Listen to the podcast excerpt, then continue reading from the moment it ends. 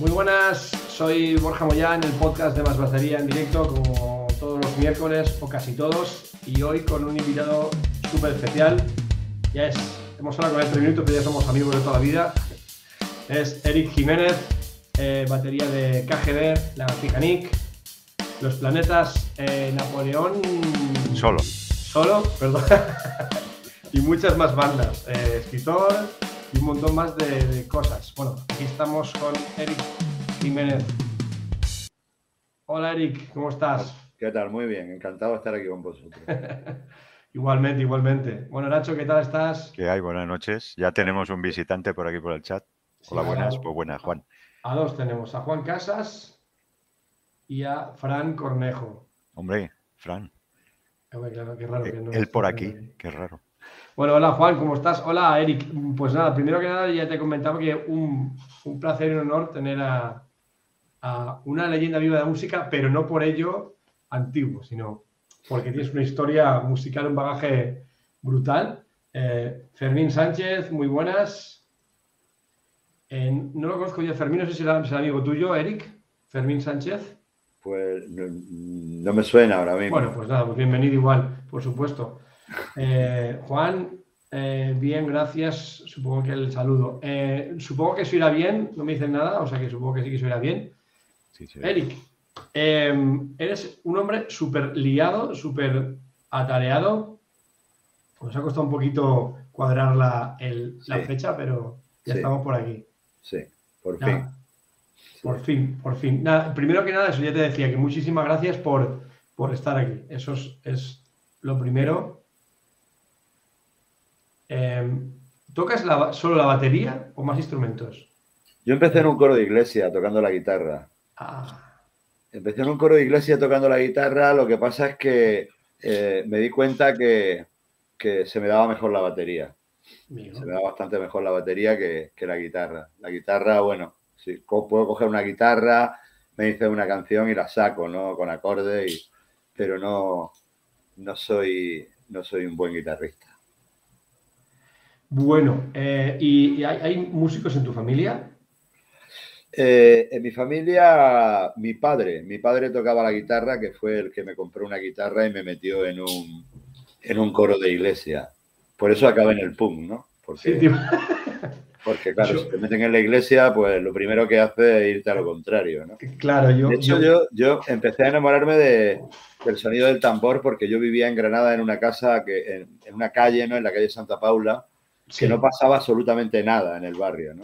De hecho, cuando salía el camión de la basura, la gente salía a aplaudir, ¿no? Porque era como un gran acontecimiento. ¿no? Joder. Los Viernes Santos salía una procesión de allí que se llamaba la Virgen de la Soledad. Y es curioso porque el sonido de los tambores, pues, me, me- me llamó muchísimo la atención, ¿no? De hecho, empecé a tocar, empecé a tocar el tambor con una banda de cornetas y tambores que era la OGE, que era eh, un- de- de la Organización Juvenil Española. O sea, me había metido sin querer en la falange. No Uh, te iba a decir. tenía ni puta idea de dónde me habían metido. O sea, con la iglesia hemos topado. Ya, totalmente, totalmente. Y claro, yo iba, yo no tenía ni idea, yo iba con el tambor por las procesiones y mi hermano, el mayor, le decía a mi madre, dice, el niño va por la Gran Vía con los que mataron a Lorca, ¿no? Y yo no tenía ni idea. Guau. Y ahí fue mi, mi primer contacto con, con- con lo que es los tambores, ¿no? Ostras. Luego, de pequeño, pues supongo que como la mayoría de los baterías, ¿no? Con las cucharas y con, la- con las sillas estas que había en la cocina con Sky, ¿no? Sí, sí, sí. con el respaldo metálico, pues lo utilizamos de RAI y empezábamos a a acompañar canciones ¿no? que, que poníamos en el tocadiscos, ¿no? Y, y así es como me empecé a, a entusiasmarme con la batería. Qué bueno, qué bueno, qué bueno. Espectacular. Eh, pues tuviste un inicio ahí guapo, ¿eh? Entre el coro de la iglesia y la, y la falange con los tambores. eh, Sí, y, y- y luego ah, es curioso porque al poco tiempo ya, yo a los 14 años ya empecé a... a- a- hice, vamos, me, me metí en el primer grupo que era KGB, ¿no? Que era uno de los primeros grupos punk de, de la época de la movida madrileña, que grabamos un single con la Casa Dro. qué guay. Y ya con 16 años, pues estaba tocando en el Rocola y me, me llama mucho la atención porque eh, yo era menor, o sea, tenía que hasta que falsificar el carnet para poder tocar, o sea, no me dejaban entrar, me dejaban en la prueba, pero luego tenía que venir el manager y decir, no, no, es que va a tocar, va a tocar él.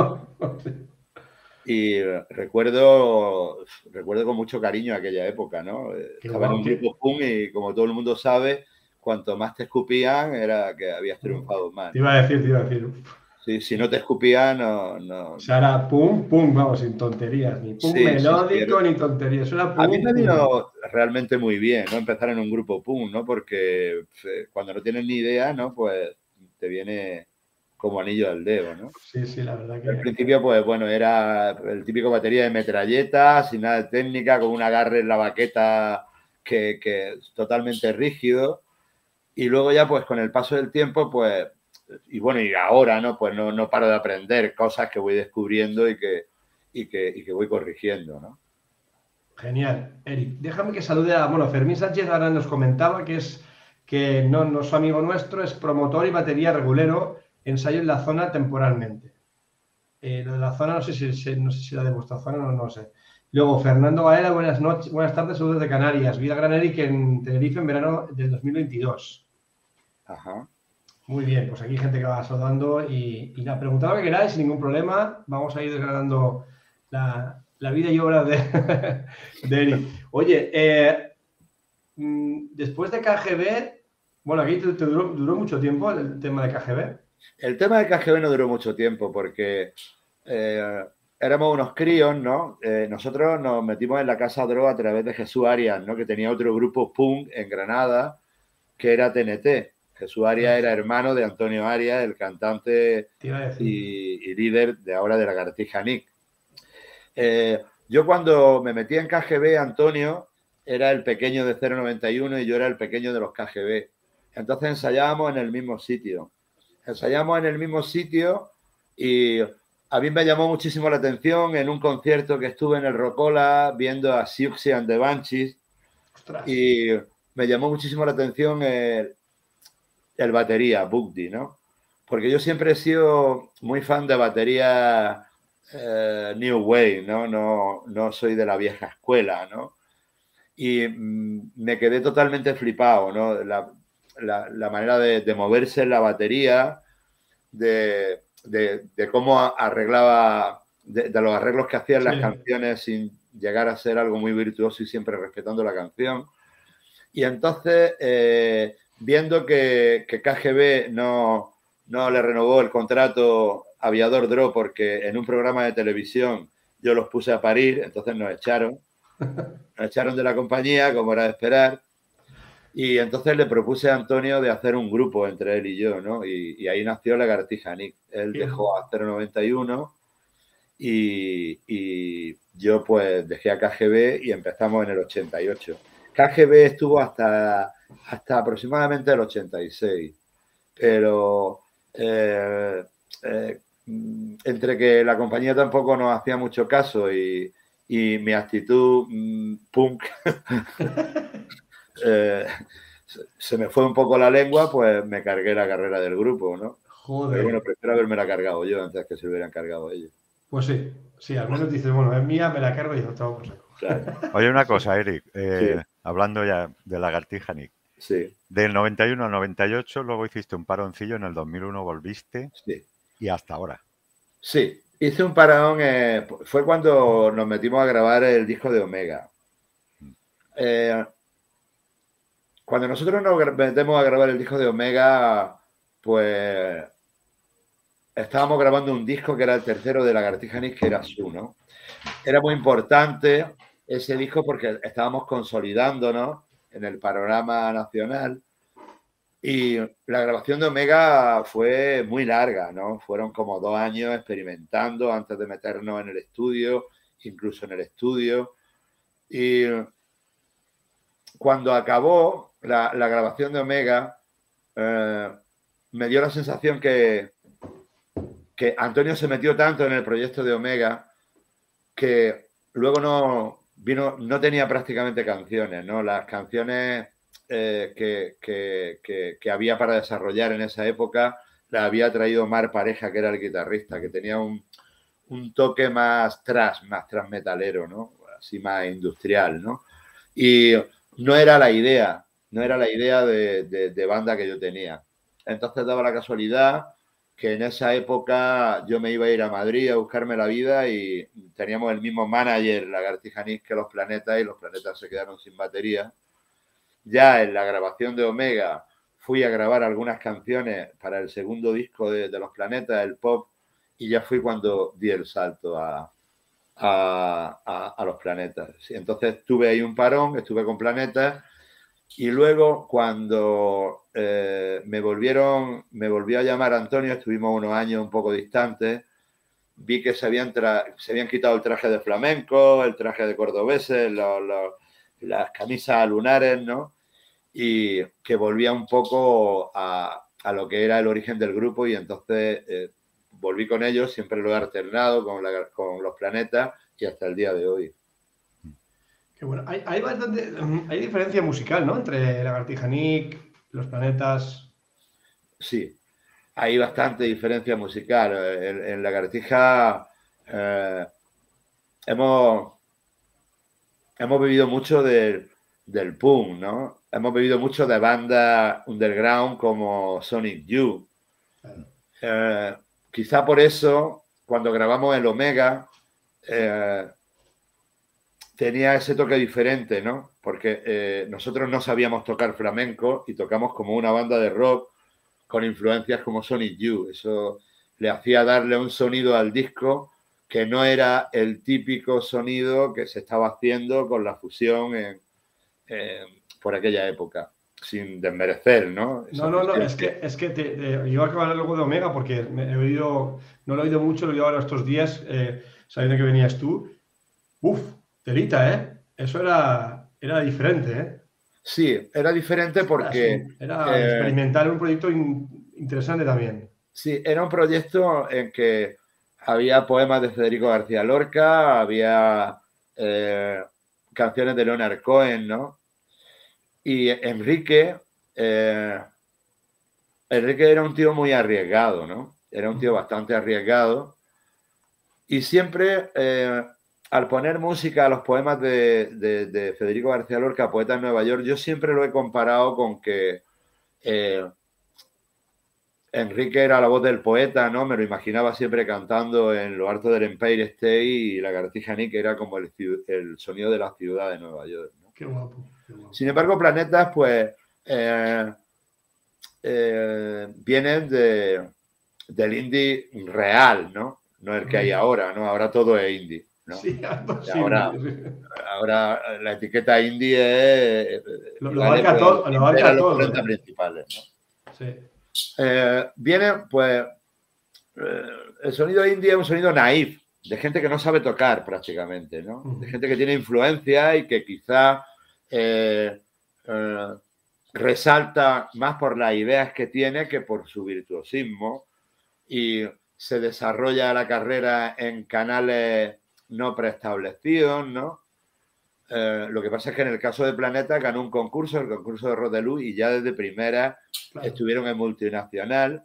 Lo que pasa es que siempre han estado en multinacional eh, no vendiéndose a un, a un, sinfín de cosas, ¿no? Con unos contratos que siempre han procurado tener la libertad absoluta de hacer lo que les dé la gana sin mostrar maquetas, sin mostrar absolutamente nada. Y por eso creo que bueno que, ha sido el éxito de, de, mantenerse durante tanto tiempo. Yo creo que sí, que, por eso está Planetas ahí, sigue ahí y sigue, y sigue arriba. porque, claro, en aquella época, en aquella época, el conseguir ese tipo de contratos era complicado, porque ahí mandaba la discográfica y, se, bueno, es lo que yo tengo entendido y lo que viví yo en aquella época, y se hacía lo que decía la discográfica y punto. Había muy poca gente que, que pudiera decidir tanto sobre el destino de sus canciones o de su futuro, vamos. Claro, lo que pasa es que eh, los planetas siempre han sido gente que, ha leído mucho el Melody Maker, que ha leído muchas, muchas revistas y muchas biografías y muchos artículos de, carreras de gente que han sido muy rebeldes, ¿no? Muy rebeldes y que, y que no estaban dispuestos a, torcer ni, un milímetro su carrera para poder llegar al, al gran público, ¿no? Quizá ha sido gente que, los planetas han sido gente, bueno, y también lagartija, ¿no? Claro. Son gente que, que siempre he procurado hacer cosas con las que ellos estén bien, ¿no? No pensando en el, en el, en el gran público, ¿no? Entonces, bueno, es, muy respetable que cada uno haga las cosas para, para, quien quiera hacerlas, ¿no? Hay gente que, bueno, que quiere, que está prisionero de cómo convencer a esa legión de fans que tiene y hay otra que, bueno, que, que decide eh, hacer lo que, lo, que, lo que le apetece hacer en ese momento. Y bueno, también, eh, pues con un poco de suerte, pues funcionan las cosas, ¿no? No todo va a ser porque no hay estrategia a seguir en nada de claro. Sí, no, pero claro, que teniendo ya la base, el bagaje cultural que tenían, lo que habían leído ellos, lo que, todo lo que habían hecho, claro, eh, tenían claro lo que, lo que no querían hacer. Claro, era, eh, las reuniones con la compañía básicamente era un decir continuamente no. Ya. Además, yo me acuerdo una anécdota muy graciosa que estábamos negociando un disco con la compañía en un restaurante mexicano y yo soy un poco cegato que no veo, ¿no? Y cuando se estaba negociando apagué un cigarro en los nachos, ¿no? Del directivo y eso le pareció una vacilada de tres pares de cojones. Porque cosas que yo no sabían que eran nachos, creía que era ceniza, ¿no? Y eso hacía que... Una declaración de intenciones, ¿eh? Así, plan. Sí, claro, mirando fijamente a los ojos y apagándole los nachos, dice, van fuertes, ¿no?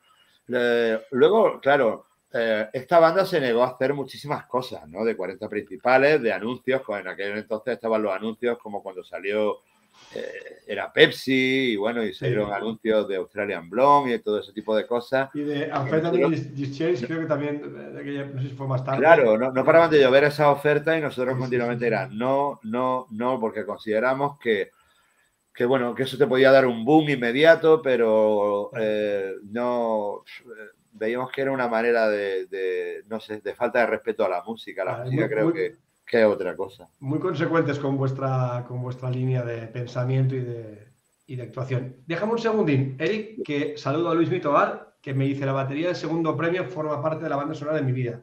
Luismi es también miembro de un grupo de que tenemos ahí, de más batería también, que estamos ahí medio... Qué bien. Muy frikis, todo muy, muy baterístico, muy, nos lo pasamos muy bien, la verdad y nos reímos mucho, aprendemos, nos reímos y bueno, muy buena gente. Y luego aquí está Javita Falla, que es el culpable. Sí, hombre. El culpable de que tú estás aquí, que me comentó, oye, mira, si te parece, él también forma parte del grupo de Telegram. Claro. Eh, y, me dijo, si te parece bien, igual podría conseguir, hablo con Eric a ver si le apetece. Digo, hombre, claro. Parece no, ojalá, ojalá me dijera claro. Eric. Claro que sí. Gracias, Javi, por, por estar aquí, Luis Mitobar. Eh, la batería de segundo premio. ¿Qué me puedes decir de esa batería? Esa batería eh, está basada en, en, grupos como la Supreme, ¿no? Ese tipo de ritmo de tum, tum, tum, tum. Sí, sí, sí, Solo que. Eh, y entonces eh, empecé pues, a utilizar el bombo de utilizando un poco de retardo, ¿no? Y, luego, pues es curioso, ¿no? Porque llamó mucho la atención. Yo siempre he sido, no he sido un batería muy barroco, ¿no? Eh, siempre he sido un batería que, que, intento hacer las cosas muy simples. Eh, siempre he sido bastante contundente. Y luego sí es cierto que en los directos me gusta siempre volar. Me gusta tener un momento en el que en el que me gusta el riesgo, ¿no? Y me gusta hacer desplazamientos, ¿no? Para ir cambiando las cajas de sitio y meterme en empresas un poco como hacía como hacía Kate Moon, el batería de los Who, que se metía en un redoble y no sabía, no sabía si lo iba a acabar bien o mal, pero si lo acababa bien era la hostia, ¿no? Yo siempre he sido muy fan de ese tipo de baterías, ¿no? Más que de batería eh, estudioso y con muchísima técnica, yo me enamoro del batería, pero con todo, con el conjunto entero, ¿no? Con, con el personaje, con la manera de expresar, con lo que dice en una entrevista. Eh, todos podemos, eh, por ejemplo, habrá miles de guitarristas que toquen igual o mejor que Keith Richard, ¿no? Pero Keith Richard es insustituible, ¿no? ¿Por qué? Porque tiene un aura, tiene una actitud, entonces yo siempre me, he enamorado de ese tipo de baterías, ¿no? Como por ejemplo el batería de Blondie, ¿no? Eran esas baterías que, que lo escuchabas hacer pop pero me gustaba, me gustaba la manera de, que tenían de expresarse. Era un pop con mucha, con, sustancia. Sí, eh, sí. Es que está, es que, ¿sabes lo que pasa? Yo a veces cuando saco, bueno, yo toco habitualmente muchos grupos de versiones y cuando saco versiones, escucho la canción, me gusta escuchar 4, 5, 14 versiones si puedo, y lo que dices tú, no sé por qué, me da a mí también por, por investigar al batería y al grupo, porque creo que es la, la, la mejor forma de, de, meterte dentro de la canción. ¿Por qué tocó esa batería? ¿Por qué es una así la canción? Creo yo, ¿eh? Igual luego estoy equivocado, pero, pero sí que hago ese trabajo de investigación porque es, eh, para mí es necesario también a la hora de tocar. Sí. Eh, Sí, es como ponerte un traje de guardia civil para saber si tú, la mala hostia que tienes es por el traje. el traje por la persona. O es, porque la llevas tú, ¿no? ¿Tú, por eso una vez me disfracé de caballo, ¿no? Porque Kate Moon se disfrazaba, le gustaba mucho disfrazarse de caballo y no me podía poner a estudiar las baterías de Kate Moon porque creo que ni él se las sabía, ¿no? Es que era un continuo, un continuo desarrollo de lo que va a pasar aquí pero, Era un desparrame, llegaba, tiraba y desparramaba. Y, claro, entonces sí es cierto que no hay, más, no hay mejor manera de, comprender al batería que, bueno que estudiando las cosas que hace. Aunque hay batería que para llegar a estudiarlo, yo soy un tío que no he estudiado, ¿no? Que no he estudiado casi, eh, principalmente porque yo me fui del colegio porque tenía que estudiar, ¿no? Yo dejé el graduado. Y entonces yo digo, si me tengo ahora que poner a estudiar batería, tío, voy a aborrecer la batería. Claro, sí. Entonces he estado continuamente aprendiendo, ¿no? Esto continuamente aprendiendo porque continuamente no paras de aprender y aunque no quieras estudiar, al final te pica el gusanillo y, hay cosas que quieres sacar y le echas tu tiempo, ¿no?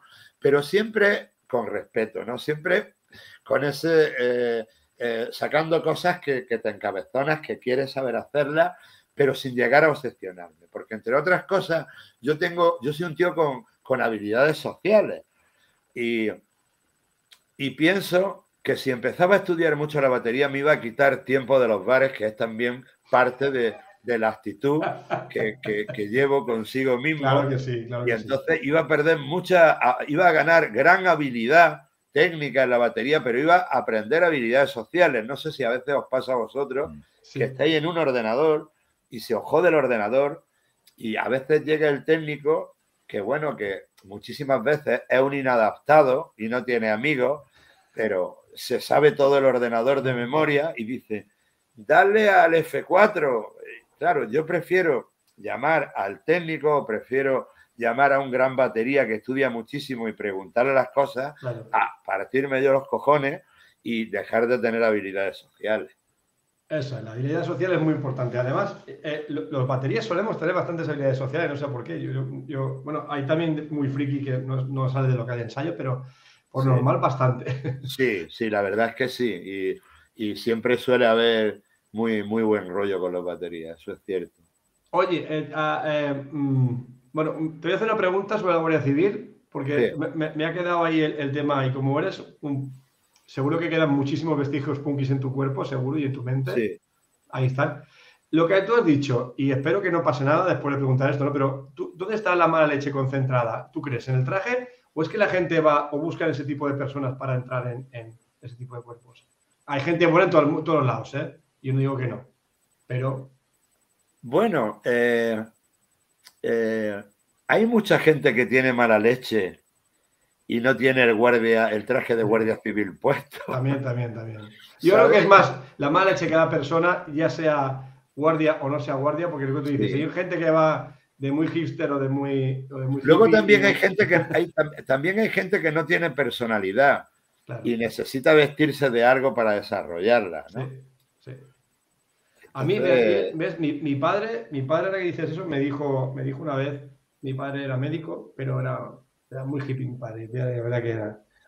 Bueno, todos, en mi, por mi casa pasaban todos los junkies, todos los que venían el papel higiénico, toda bueno, eso era, era, era muy social mi padre. Bueno, el tema, me dijo que yo, yo era muy heavy de, joven, era parches ahí. Poderoso como el trueno. Total, y varón rojo, a muerte, me venía mi hermano mayor y me decía, me decía, tú eres un cobarde, porque te escondes detrás de, de, tus parches y, tus, y, tu, y, tu, y tu uniforme, ¿no? Tú, tú que odias pero... llevas un uniforme detrás.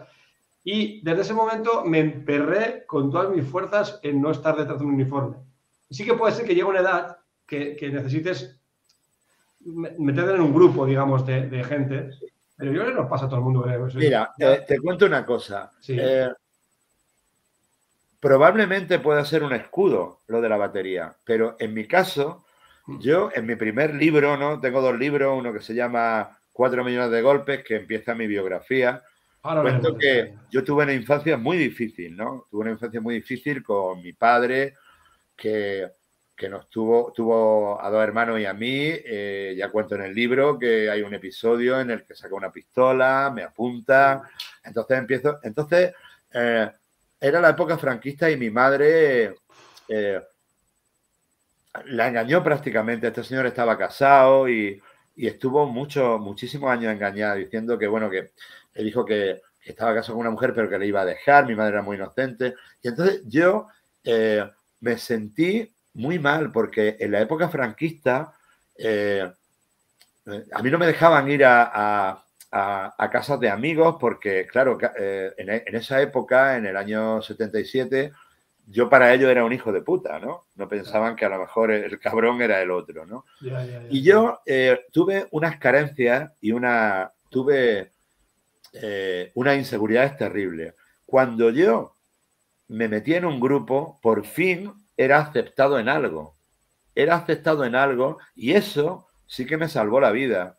Y el hecho de que yo me empecé a, subir a los escenarios y había gente que me aplaudía, empecé a recuperar confianza en mí mismo. entonces, a mí, para mí la batería se ha transformado en una zona de confort que vale, que puede que también la esté utilizando como uniforme, pero es mi zona de confort donde me siento seguro, donde me siento querido y donde quizá eh, me haya hecho superar muchísimos, muchísimos traumas que de otra manera no sé cómo lo hubiera superado. Eh, yo creo que de la gente que nos está oyendo, el 90% debe estar bastante identificado en ese aspecto con. Yo, coincido al 100%. Yo también, yo totalmente. No es por peloteos, porque justamente estás diciendo una cosa. Eh, a Nacho le pasaría también. Nacho es batería. Mm. Ahora, por vicisitudes de la vida es bajista, pero, pero él empezó con la batería. Y lo que dices tú, sí, sí, sí, la batería a mí me reforzó y conozco mucha gente que le ha reforzado la confianza y lo que tú dices. Y ha curado traumas y ha evitado otros traumas también. Totalmente. Además, ten en cuenta una cosa. En el momento, yo se lo digo muchas veces a mis alumnos que vienen eh, estresados, son empresarios eh, y vienen estresados, y en el momento que tú pones a, a desarrollar un ritmo con la batería, es una especie de meditación en la cual tu mente se queda en blanco. Entonces, por unos momentos, tú estás, logras dejar de pensar en todas las cabronadas que tienes en el día a día, ¿no?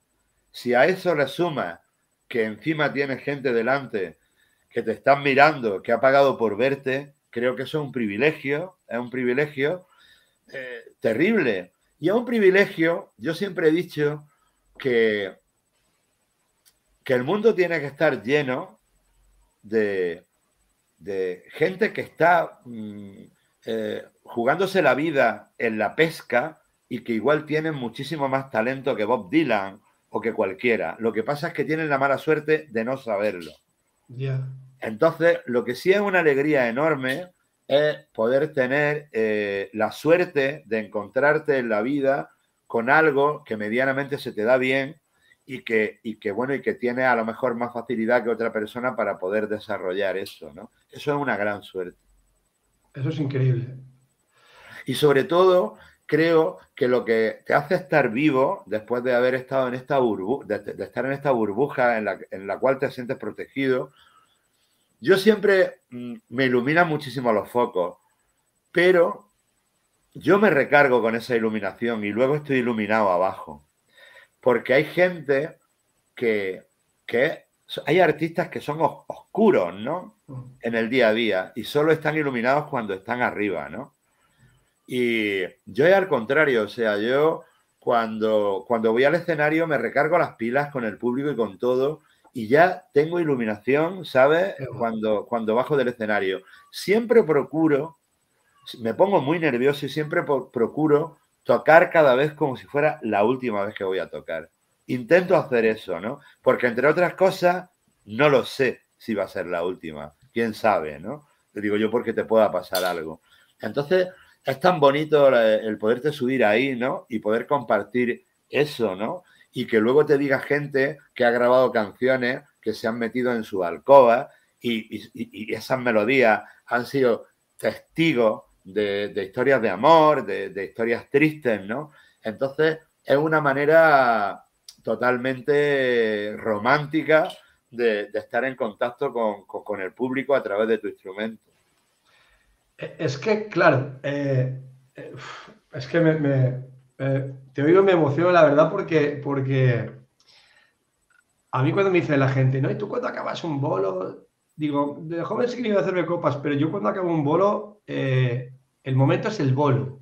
Pero no porque me estén mirando a mí, sino por, por, por todo, la, empatía con la es la comunión, ¿no? Tú sabes, Eric, cuando tocas un. Mira, pelos como escarpias. Cuando tocas en, un sitio cercano, un pub o una sala pequeña, y miras a una persona y sonríes y enseguida esa sonrisa que te la devuelve la persona. Sé que, ya sabes.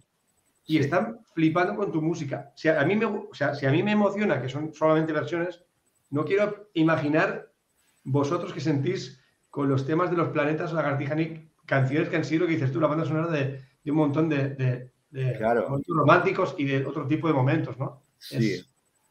y luego es muy curioso porque en todos los repertorios, ¿no? Eh, hay canciones que te gustan más y hay canciones que te gustan menos, pero ya no me refiero a que te guste la melodía de la canción. Hay ritmos que tú ejecutas, que tú los escuchas después de haberlos grabado y quedan bien, pero tienen eh, un, eh, tienen un desarrollo más ortopédico que otro que es más llevadero, ¿no? Entonces hay canciones que siempre tienen un poco más de manía a la hora de interpretar porque tienes que hacer unos breaks que son como más incómodos y más ortopédicos y no lo, no lo, no lo disfrutas tanto. Entonces es cierto que en las canciones que, que, que te transmiten, yo vuelo, o sea, vuelo totalmente y empiezo empiezo, pues me acuerdo de seres queridos, me, acuerdo de cosas bonitas, ¿no? Sin embargo, claro, en otras a lo mejor que son, que son más ortopédicas y que no son muy difíciles de tocar, pues igual estoy pensando de qué me hago el bocadillo el sábado después del partido, ¿sabes? Está, pero, también, pasa también. Ah, pero, eh, pero eso es dentro del propio instrumento también hay, hay, y luego también influye mucho eh, bueno, todos sabemos que cada espacio, cada espacio es un mundo. Y por eso eh, a veces veremos en, en macroconciertos enormes que viene Rolling Stone, que vienen, que vienen con unos equipos impresionantes, vemos que luego en los chats dice, ha sonado como el culo, y otro, ha sonado de puta madre. Somos física, ¿no? Y existen los callejones de sonido, ¿no? Yo siempre le digo a la gente, que si estás en un sitio en un concierto y no estás sentado y, se escucha mal, muévete. Claro. Muévete para intentar disfrutar de dónde, de dónde está la magia del sonido, ¿no? Y muchas veces, pues, mm, pasa eso también dentro del escenario, ¿no? Muchas veces pasan cosas, ¿no? Igual haces una prueba de sonido, la sala está vacía y tú tienes eh, el sonido de, de, la caja acústica de lo que es toda la sala vacía y has pedido pocos monitores y luego se llena la sala y no te oye. Y, mierda. y entonces pasa un concierto realmente, realmente jodido, ¿no? Pero también a mí me, me, encanta ese tipo de cosas, ¿no? Me encanta ese tipo de cosas porque son cosas del directo y el directo siempre tiene que ser directo. Ahora mismo se está llevando tantas cosas pregrabadas. Ya, tío. o sea, es un puto circo Vamos a ver el montaje más grande, cuál lleva el montaje más grande. Nos estamos olvidando de las canciones. Estamos viendo en los festivales a ver cuál lleva el foco más acojonante, ¿no? Cuando, no sé, para eso estaban las discotecas, ¿no? y sabes qué pasa? Que creo que ahora mismo si llegáramos a un festival con cabezas de cartel, sacáramos una pistola y pegáramos cuatro tiros al grupo, el espectáculo continuaría. Seguro. Llegaría hasta el final. Porque Es muy, es- muy tri- No, la verdad que lo que está pasando. una pila de, de cosas pregrabadas. Y, y además, ¿sabes qué? Y si la, si a ver, si como Rosalía, si esta mujer lleva el espectáculo así ella, perfecto. Pero yo, yo hablo de, de bandas consagradas Claro, que, que se supone que tocan todo en directo y luego ni nada. Mira, yo me acuerdo hace unos años las orquestas de pueblo aquí en Valencia, las orquestas siempre han sido bastante apoteósicas sí. y te pagaban en qué son, seis músicos, siete, once músicos, ¿cuántos? No, hay una torre de 50.000 vatios y entonces pagaban a- a- al peso. Y Sí. lo triste es que ahora está pasando esto con bandas del rock Sí. consagradas y, y están pagando eh, eh, en taquilla verdaderas barrabasadas. De hecho, yo, mira, yo soy culpable, yo me voy a ir el, el- el día 24 de junio a ver a los Motley Crue, que me gusta mucho, es una banda de Sí. las que, que hacemos un tributo de ellos, y sé lo que voy a ver. Va a haber mucho grabado. Pero. Por un lado, no se ha visto nunca, y por otro lado, pero que lo que dices tú es, una, es un circo, lo que está pasando y es una lástima, tío, que, que, que pase lo que está. es- Claro, yo ahora, por ejemplo, me pregunto, ¿Mini Vanilli, visionario o impostores? Visionarios. Ahora, ahora mismo estaban fuera de su tiempo totalmente. Pero visionario. Claro, O claro, porque sabía lo que iba a venir. haciendo playback, pero joder, si ahora casi todo el mundo va Claro, tío. playback.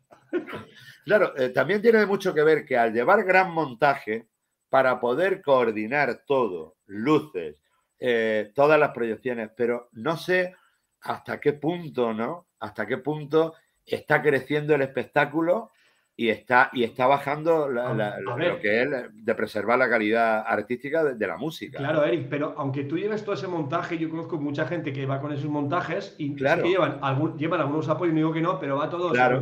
vía, vía MIDI, va todo luz, sonido, Claro. el batería recibe órdenes, uno, dos, tres, entra aquí, que va, está todo enclaquetado, pero están, pero están tocando.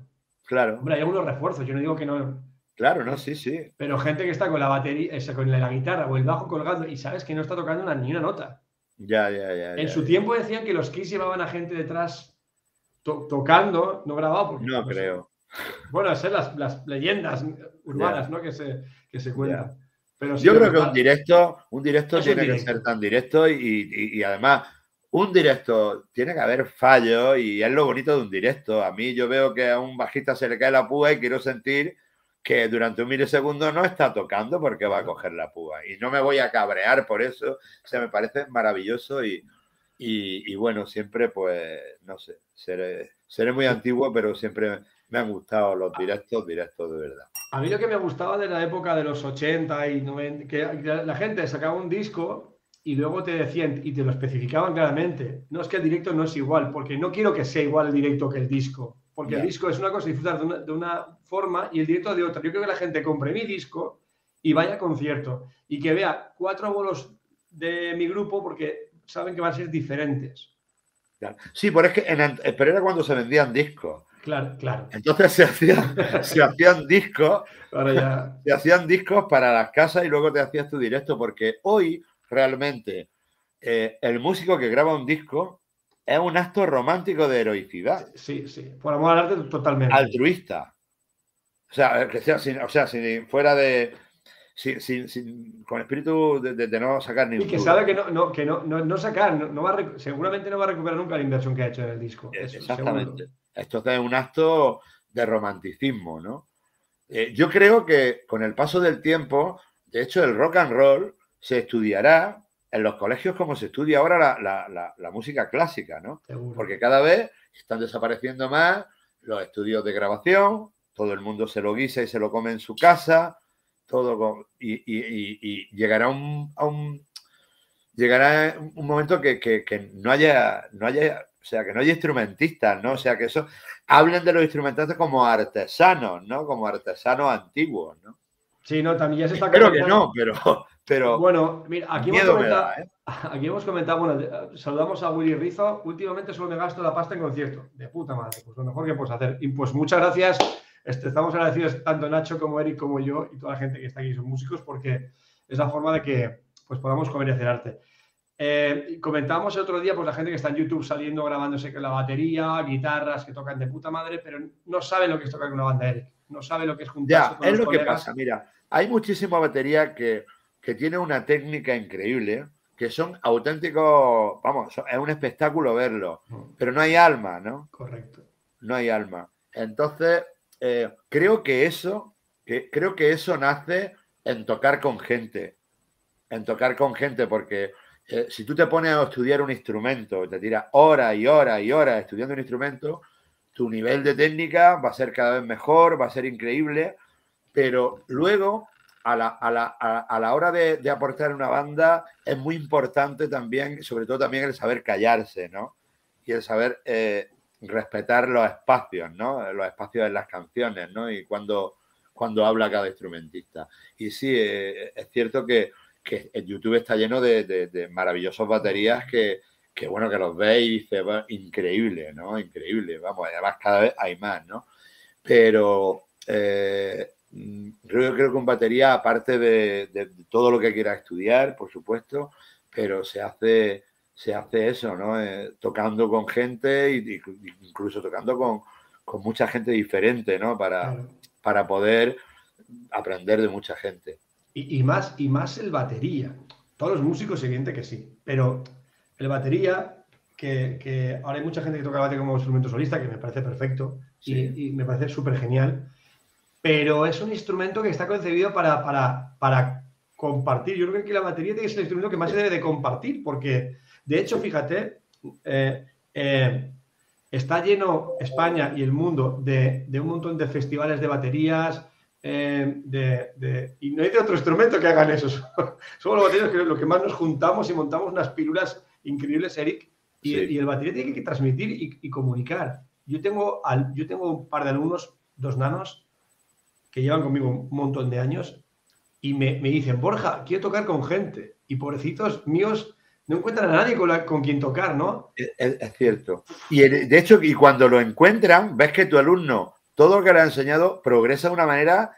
O sea, eh, sí, sí, eh, un, ensayo equivale eh, claro. a, a, a, ¿sabes? O sea, un concierto equivale a 10 ensayos.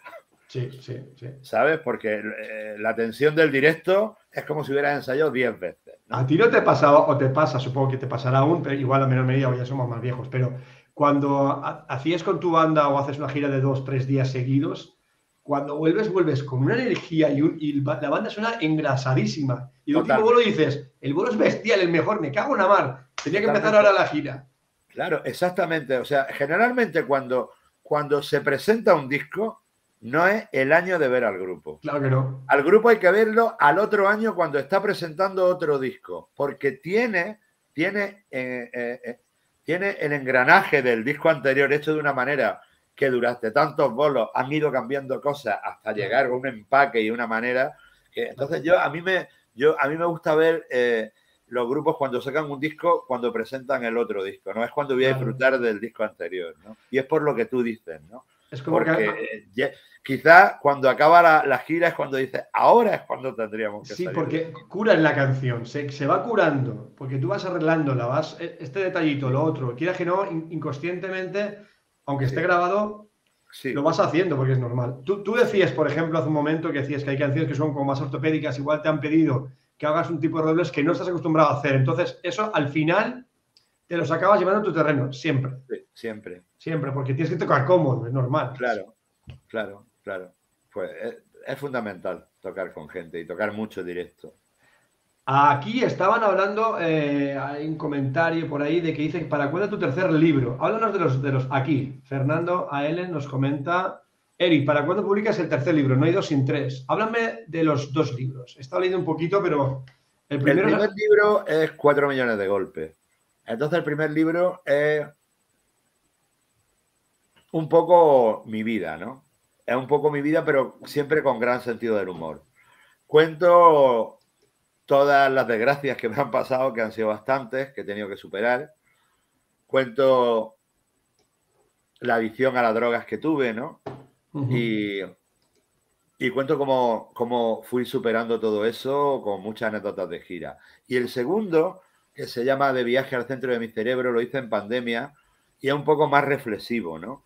Eh, cuento anécdotas, también muchas anécdotas de gira y cuento también un poco esto que he estado contando, ¿no? Lo que siento al sentarme en la batería.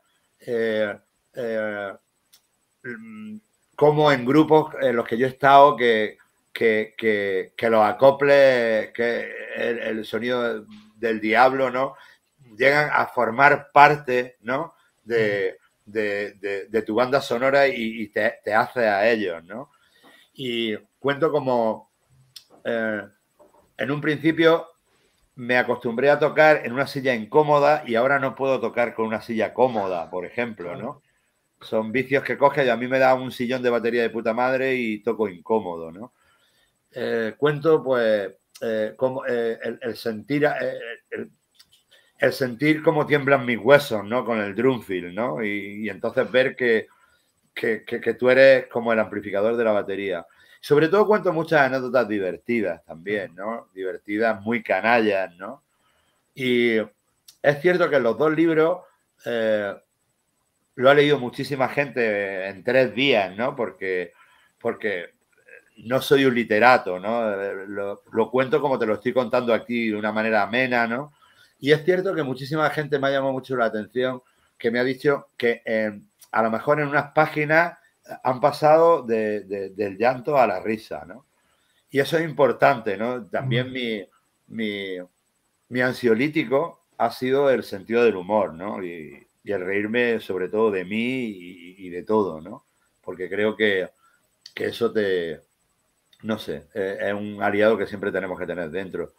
Cuento también, pues, el nacimiento de mi hija, ¿no? Y cómo cambia todas las perspectivas, cómo en los conciertos antes, al acabar, era tres días sin dormir, drogas, rock and roll, y ahora, a, día de hoy, yo acabo el concierto y tengo a alguien que me está esperando en la puerta que me voy directamente al hotel, porque lo que me apetece es estar tranquilo, ¿no? Eh, ahora, pues si me tengo que tomar una copa, me la tomo con mi mujer, ¿no? Cuando llego y, antes salía a las 12 de la noche y me acostaba a las 12 de la noche de no sé qué día, ¿no? Ahora salgo a las 12 del mediodía, como y a las 4 de la tarde el único cabrón loco que hay en la calle soy yo. Pero es que antes a las 12 de la noche, a las 4 de la mañana estaba lleno de cabrones como yo. Claro. Y, claro. Y las perspectivas cambian, ¿no? Y me hace mucho más disfrutar de mi día a día en los conciertos, ¿no? porque yo ahora me levanto por la mañana temprano, disfruto de un desayuno de puta madre en el hotel y, disfruto muchísimo más que, antes. Eso tampoco quiero, tampoco quiero estar aquí en plan cura, ¿no? Hay ciertas edades en las que lo das todo y creo que, también, bueno, pues la gente tiene derecho a, a, tener ese estado de euforia, ¿no? Ese estado de euforia adolescente en la que, en la que está flipando con lo que está pasando. Más preguntas, perdón, estaba contestando por aquí porque aquí. Ah, bueno, respecto al tercer libro, sí. por ahora no. Ahora, ahora cine, cine, ahora cine. Ahora cine. Sí, porque has hecho, bueno, es que nos vamos a quedar muy cortos, ya lo estoy viendo. Vamos, vas a tener que venirte otro día para acá, porque se van muchísimas cosas aquí. Preguntas, que hay muchas hoy. De Fermín Sánchez me pregunta: ¿James o The Cult? ¿James o? The Cult, The Cult. Bueno, a ver. Eh, yo en los, en los años 80 me, flipaba, de cult, ¿no?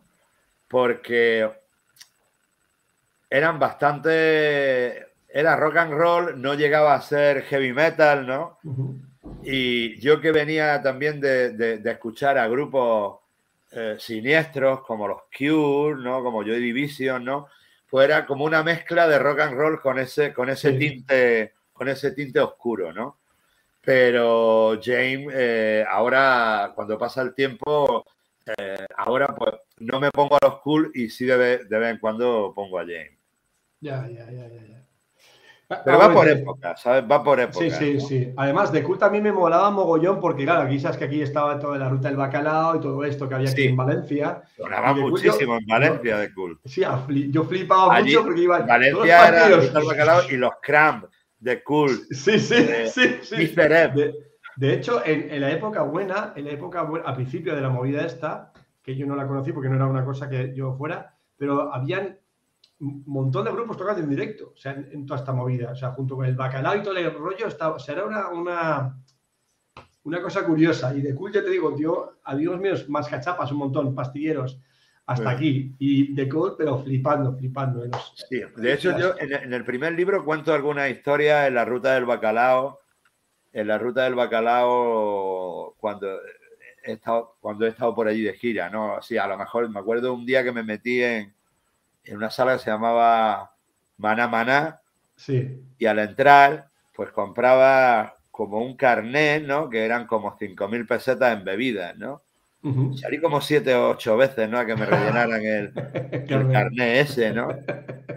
Y luego acabé un, eh, al tercer día, al tercer día de no haber dormido, acabé en un sitio que se llamaba El Terapia. Y luego acabé con un promotor en un concierto de los Carcas. Y, de esto que no, que no sabía ni, ni, dónde estaba, ¿no? Yo me acuerdo que eso era con Lagartija Nick. Y me acuerdo ya que el grupo se fue y yo para volver a Granada cogí el autobús, era un autobús que hacía Valencia, yo iba a Granada, ¿no? Pero tenía que parar en Elche, ¿no? Y entonces yo iba puestísimo y claro, al llegar, al bajarme, yo me había quedado dormido, quería que estaba en Granada y, y, entonces eh, dice, no, había una parada en Elche, pero no estaba ni siquiera en Elche, o sea, yo había ido de Valencia a Elche, me había quedado dormido y había vuelto otra vez a Valencia. Hostia. Entonces, me di cuenta porque al sacar el billete de autobús otra vez para Granada, digo, me suena la cara de este tío, y era el mismo tío que antes. Sí, sí, hace, hace un rato, bien. Sí, sí. y entonces eh, el libro está lleno de, anécdotas, sí, ¿no? ¿Dónde se pueden pillar los libros? Eh, los libros, eh, bueno, siempre están en la FNAC y en librería. Lo que pasa es que como hace tiempo que ya salieron, en algunas puede que no estén, en Amazon sin duda, ¿no? O en Corte o en librerías musicales, pero en Amazon seguro. Pues lo buscaremos. Hay preguntas. Lo que pasa es que me gustaría que me hablaras de esto que te voy a poner ahora. Sí. Un momentín. Que lo. Que lo. Momento. Espérate.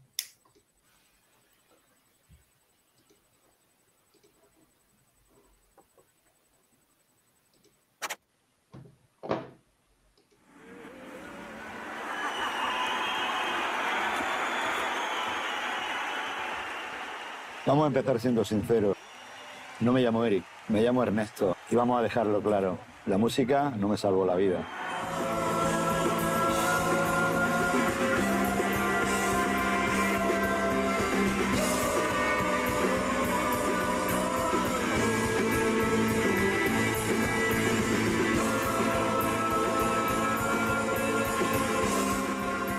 Tú empiezas a tocar la música, te viene de cojones que el primer grupo que tengas sea Pum, porque no tienes ni puta idea de tocar y no importa. Ese grupo más tarde, pues, se llamó KGB. Musicalmente era, estaba como a galaxias de los demás. Para mí, después de Buntik de Siuxi en el Rocola, mi mayor influencia fue la Semana Santa. Y le dije, Eri, si yo mañana dejo los cero y tú formas una banda conmigo. Yo eché los dientes derecha con KGB, pero me salió la muela del juicio con, con lagartija, ¿no? Y un día me metí una chufla y digo, pues aquí no veo nada, o sea, esta tiene que ser malísima. El dueño del local, Gabriel, estando allí Enrique, me dijo, Enrique, ¿tú no has visto a Leri y hacer percusiones? Y dice, no. Y ahí hubo un primer contacto que luego continuó Antonio Arias, ¿no? Y eso derivó en el Omega.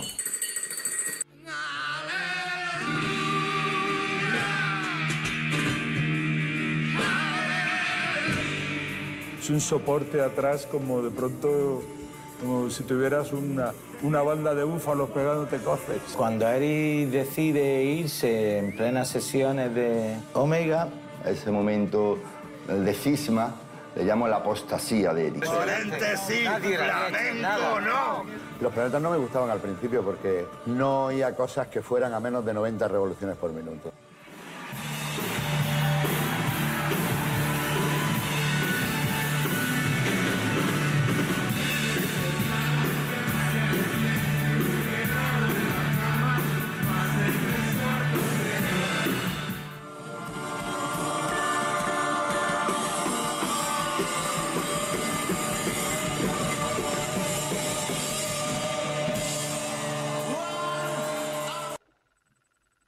¿Cuándo? ¿Cuándo lo vamos a ver? ¿Cuándo? Bueno, pues eh, eh, esto es imágenes de, de la película documental que, que, que la estrené en el Festival de Cine de Málaga con una acogida estupenda y luego fui al, al, al Festival de Cine Documental de San Sebastián que me, se llevó la película el premio del público.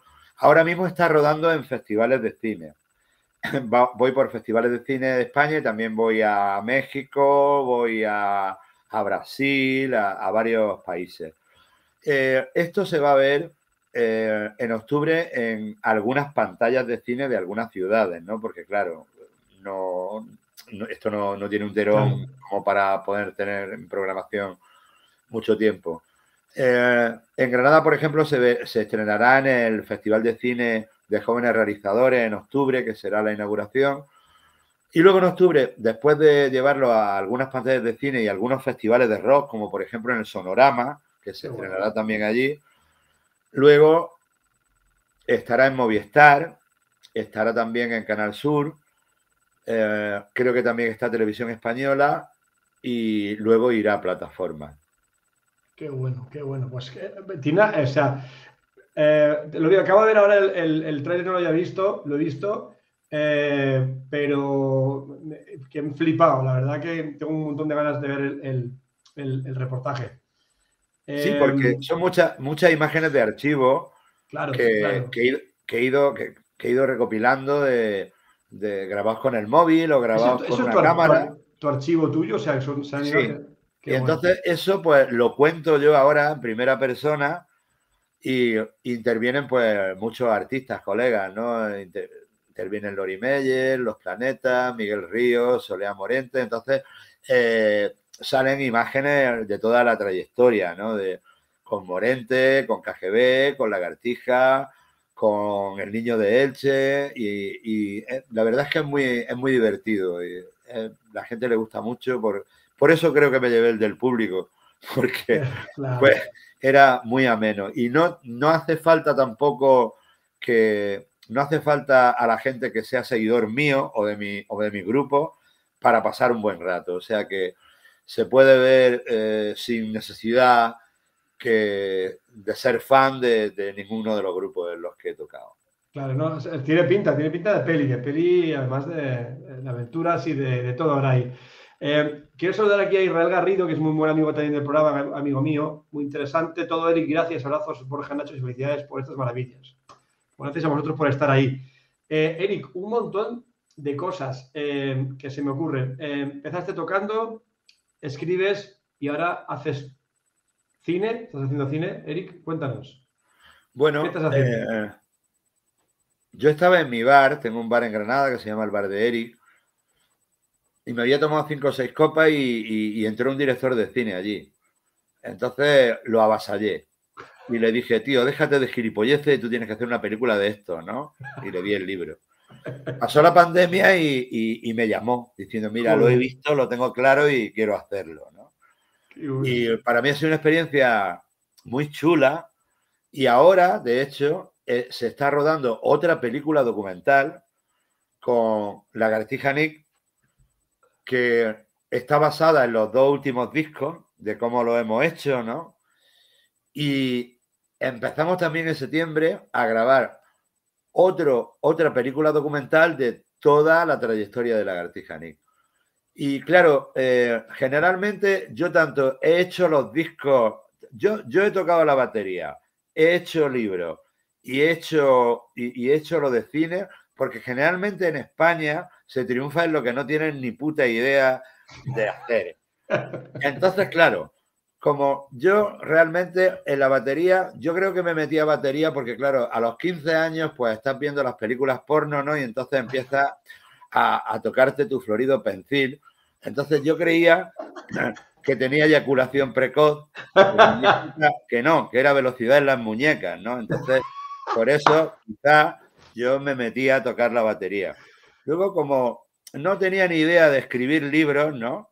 Porque no me gusta estudiar, porque digo, yo voy a, esto tengo que hacerlo porque seguro que se me va bien. Y bueno, creo que se vendió 20.000 libros de, de- del primero y no sé cuántos del segundo.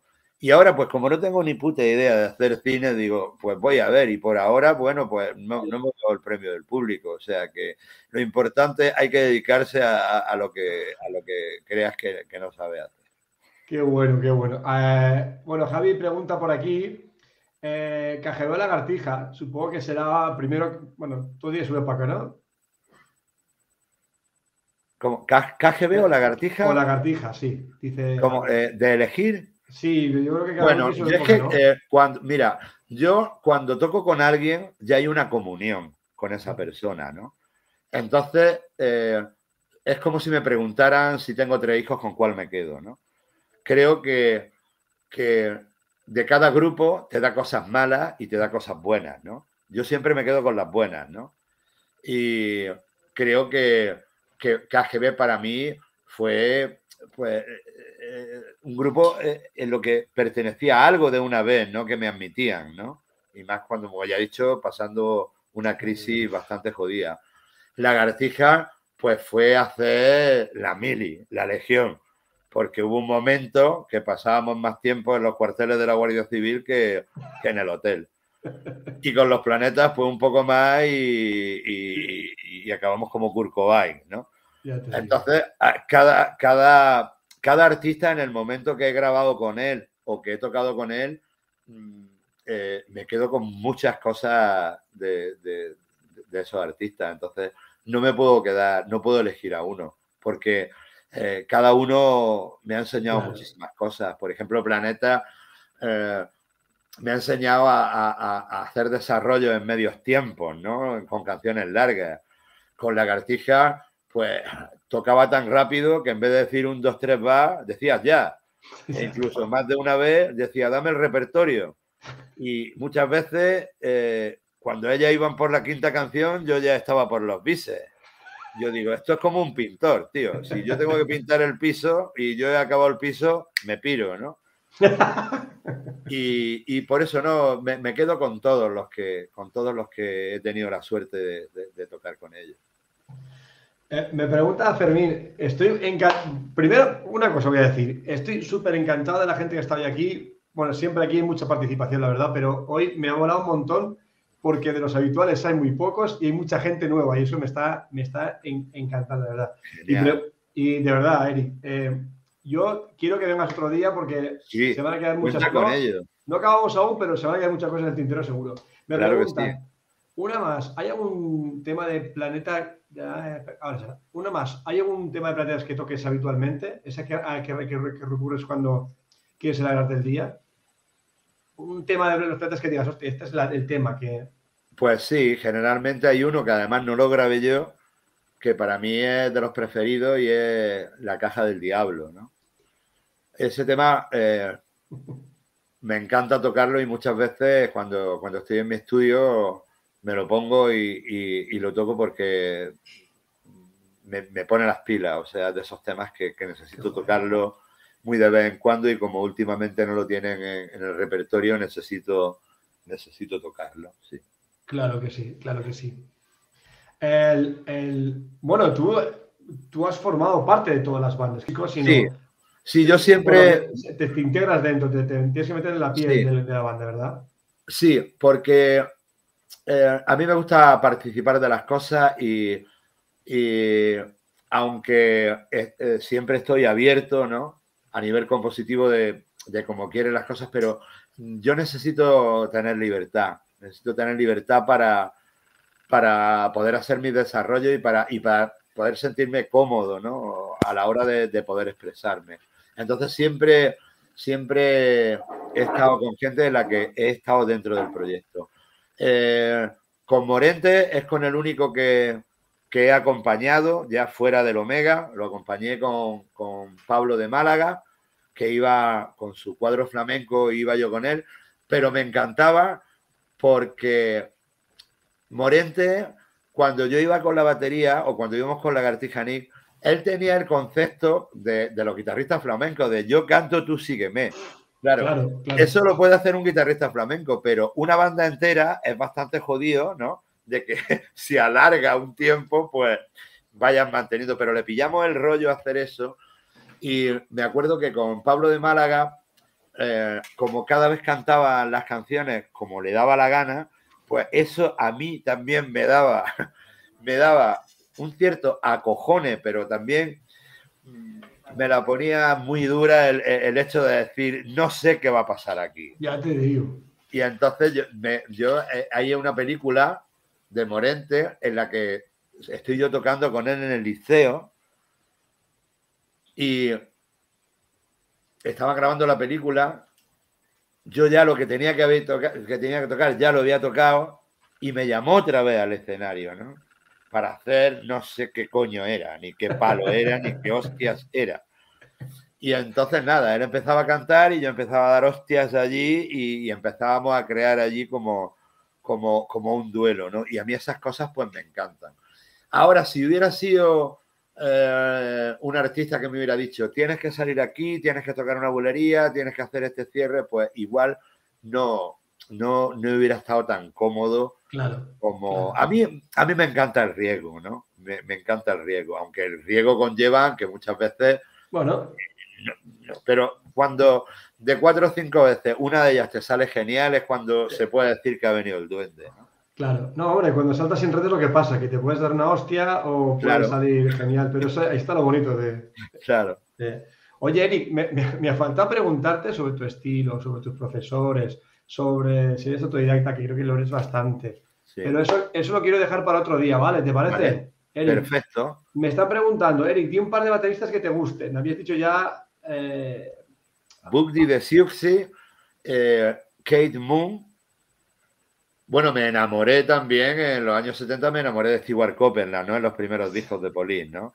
Porque era una, mez- una mezcla entre Era muy estilo, ¿no? estilo, pero muy punk, ¿sabes? Entonces, era una manera, o sea, te hacía, no sé, había patrones de reggae, ¿no? Pero que lo estaba Y- haciendo y, y de una además eh, se lesionó mogollón porque era muy bruto. O sea, todo lo que tocaba así, eh, tocaba una, hostias como panes, acababa ensangrentado con cinta, hecho polvo. O sea, Claro. eh, siempre muy, Claro. muy súper Sí, sí, sí. sanguíneo, súper.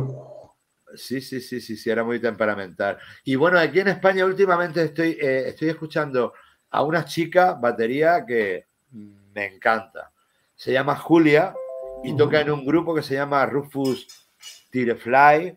Es que no sé pronunciar bien. Espera, espera que me lo apu- me la- Sí, ah, será Rufus- Rufus, T. Firefly, Sí, que es como Nacho, se, como se llamaba Groucho Marx en una de las películas. vale, pues eso, pues Nacho, ese grupo tiene Apunta, apunta. una, Apunta, Sí, apunta. tiene una batería, una chica que se llama Julia, que me parece alucinante. Tiene una expresión, es una batería, hace unas baterías psicodélicas, pero con una contundencia que, que- que me encanta, me encanta. O sea, soy muy fan de Julia.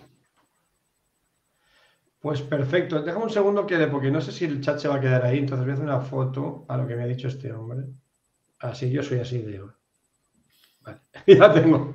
Así lo haremos con Julia, a ver si le apetece un día venirse. Seguro, al- seguro sí, que ¿no? sí. ¿La conoces Seguro. tú personalmente, Eric? La conozco personalmente, tengo su contacto, seguro. Qué guay. Pues luego, luego, oye, pues luego hablamos, luego hablamos, luego hablamos. Claro que sí.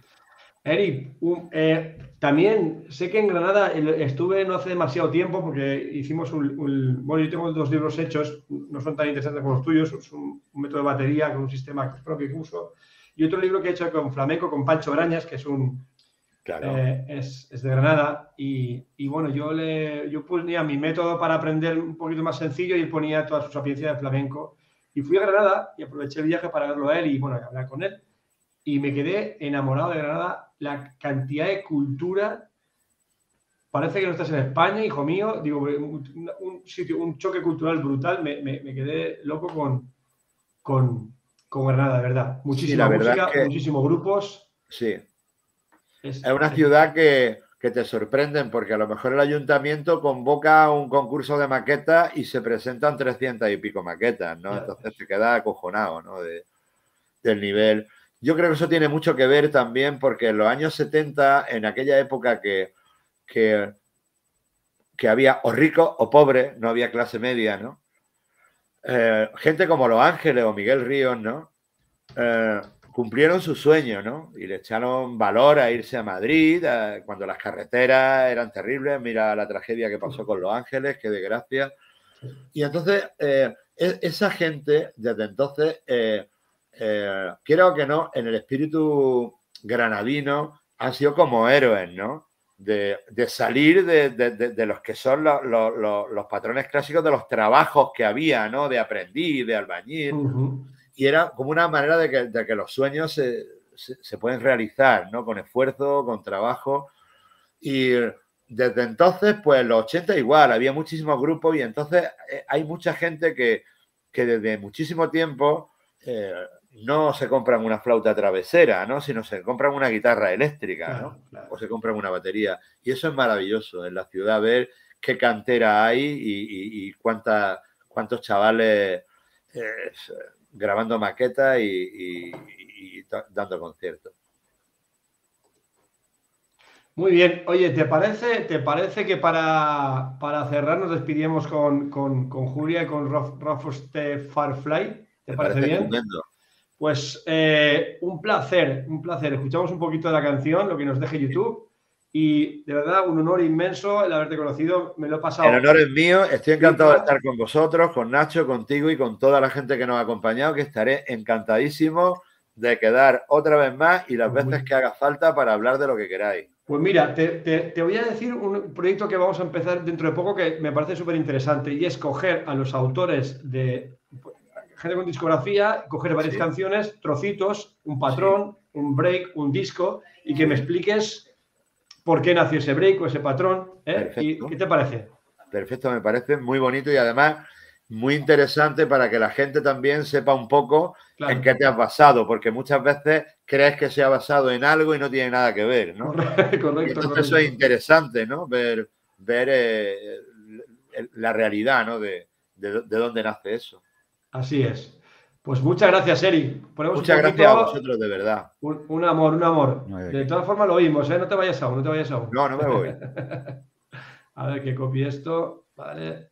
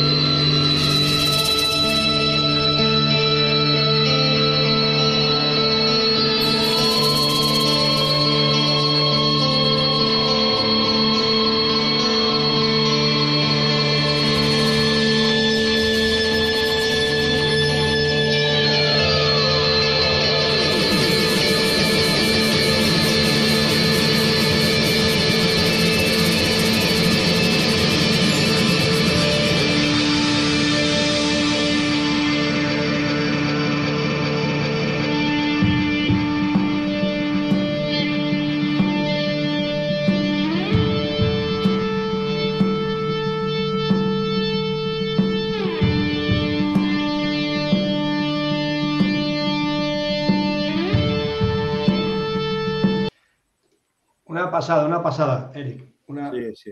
una pasada. Qué chulo, qué atmosférico, qué te, te Sí. hipnotiza, ¿eh? Sí, sí, sí, son, son cojonudos.